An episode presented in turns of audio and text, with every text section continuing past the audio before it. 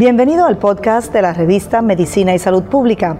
Escuche los avances más relevantes para la medicina en Puerto Rico y el mundo. Si desea ver este podcast en vídeo, puede hacerlo en nuestro canal de YouTube Revista MSP.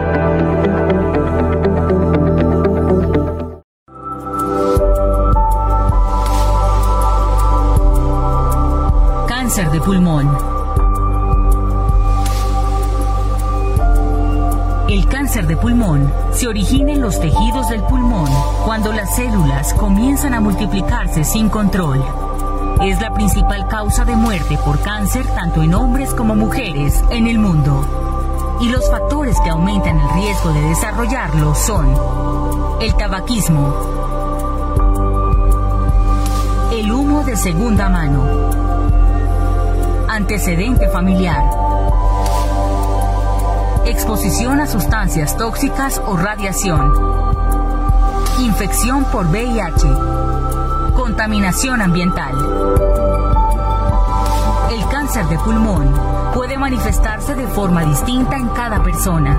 Algunos pueden presentar síntomas respiratorios, mientras que otros, en quienes el cáncer puede haberse diseminado a otras partes del cuerpo o metástasis, pueden presentar otros signos y síntomas según el órgano afectado.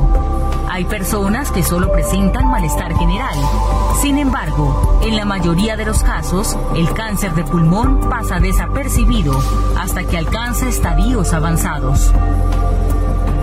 Algunos síntomas pueden incluir dolor o molestias en el pecho, tos que no desaparece o que empeora con el tiempo, dificultad para respirar, sibilancias, flema con sangre, ronquera, pérdida de apetito, pérdida de peso sin causa aparente, fatiga, dificultad para tragar, hinchazón en la cara o venas del cuello.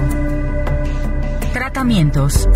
El cáncer de pulmón tiene distintas opciones terapéuticas que dependen del tipo de célula de origen y de cuánto se haya diseminado el tumor. En términos generales, las personas con cáncer de pulmón pueden ser tratadas con cirugía, quimioterapia, radioterapia, terapia dirigida o una combinación de estos tratamientos.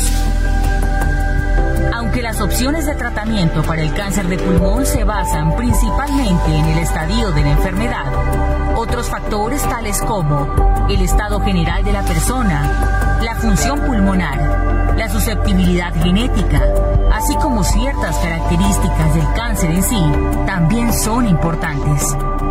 Si usted fuma, uno de los requisitos más importantes para que el tratamiento sea efectivo es dejar de fumar.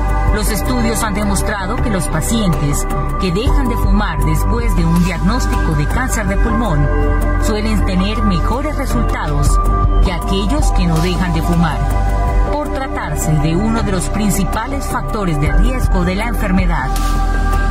Para más información sobre el cáncer de pulmón, visita nuestro sitio especializado, donde encontrarás la mejor información tomar el control de tu condición en www.medicinaysaludpublica.com. Recuerda, en MSP te queremos saludable.